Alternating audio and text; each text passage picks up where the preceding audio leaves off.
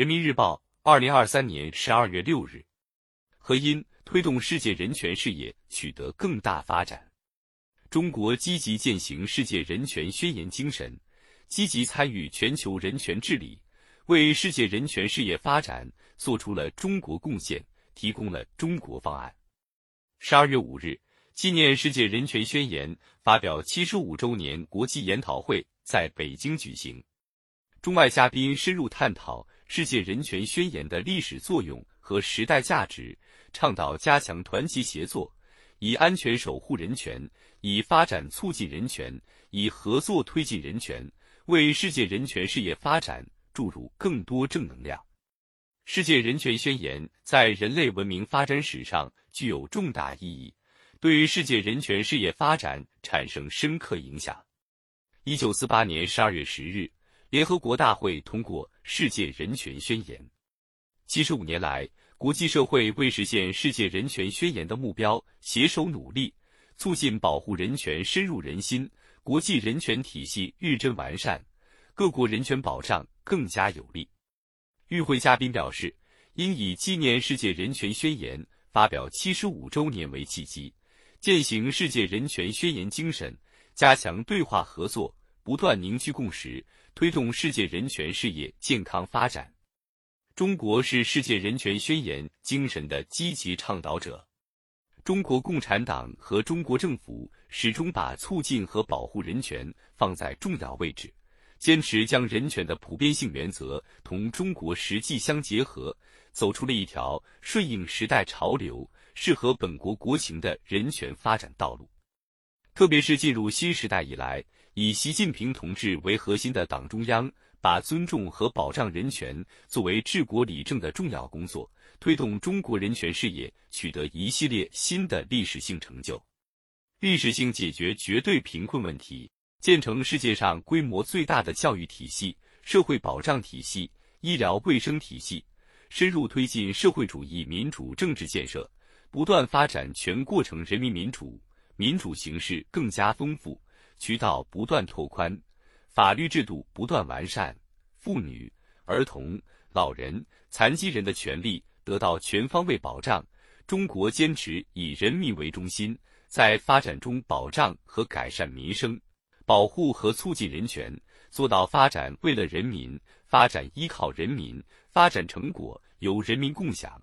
不断增强民众的获得感、幸福感、安全感，实现人的全面发展。布隆迪外交与发展合作部部长助理希尔迪·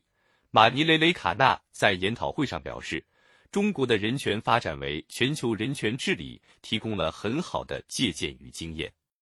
中国积极参与全球人权治理，为世界人权事业发展做出了中国贡献，提供了中国方案。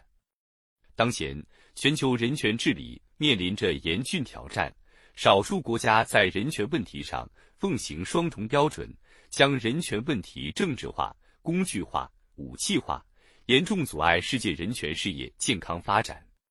中国始终遵循联合国宪章和世界人权宣言精神，深入参与联合国人权理事会等多边人权机构工作，推动达成一系列重要国际人权公约、宣言，构建人类命运共同体，纳入人权理事会决议，为国际人权保护。注入中国理念，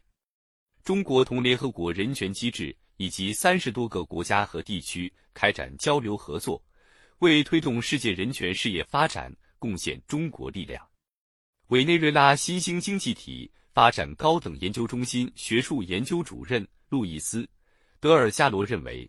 中国提出的一系列理念和倡议，倡导各国共同努力。推动全球人权治理朝着更加公平、公正、合理、包容的方向发展，将为实现更加公正和可持续的全球人权治理做出积极贡献。